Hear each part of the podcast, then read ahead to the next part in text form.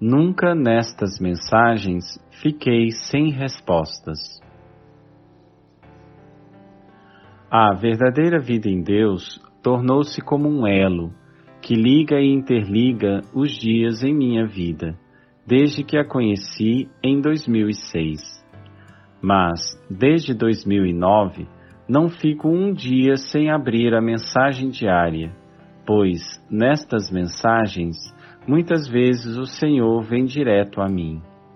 Pois, mesmo buscando minha conversão diária, o inimigo tem me infligido duros golpes e Jesus sempre se mostra presente em minhas lutas.